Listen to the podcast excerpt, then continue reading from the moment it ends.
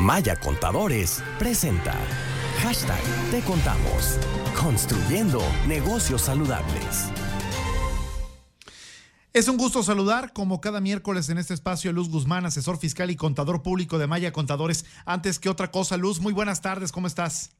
Hola Daniel, muy buenas tardes, muy bien, con el gusto de saludarlos. Igualmente, y el tema que hemos dispuesto para esta semana es estímulo fiscal cuentas personales para el ahorro. Por eso yo te preguntaría, ¿cómo es que se puede deducir un plan personal de retiro?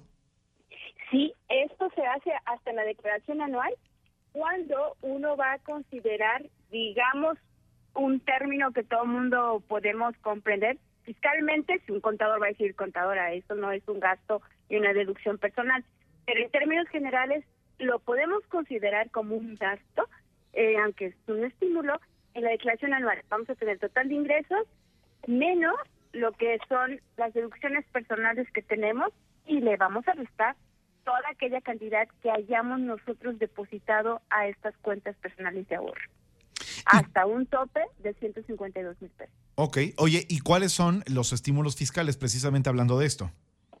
Esa, eso precisamente, Daniel, de que al momento de que nosotros al hacer la declaración anual, como ya nos han calculado el impuesto en base a un ingreso sin considerar ningún tipo de deducción, cuando metemos este monto de las deducciones, nos va a generar, por lo regular, un saldo a favor.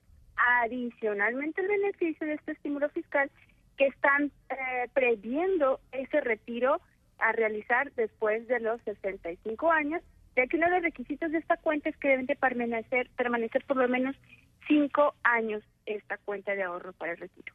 Muy bien. ¿Y cuáles son las deducciones personales, Luz? Ah, muy bien. Son todos los gastos médicos, análisis clínicos, compra de lentes, colegiaturas que hagamos también. Eh, lo que son medicinas no, al menos que hayamos tenido alguna intervención quirúrgica y que ahí en la factura del hospital lo desglosen. Básicamente son las deducciones personales y los intereses que pagamos por créditos hipotecarios. Oye, Luz, ¿y qué son los depósitos en estas cuentas especiales para el ahorro? Estas cuentas, yo voy ante una institución de crédito y digo, bueno, quiero abrir una cuenta de ahorro que me genere algún tipo de interés, cuya finalidad es que la voy a retirar hasta que yo me vaya a jubilar. Y hay ciertos requisitos y tengo que indicarle que esto es bajo el artículo 185 de la Ley del Impuesto sobre la Renta, para que la institución financiera o bien la compañía aseguradora lo considere bajo este estímulo fiscal.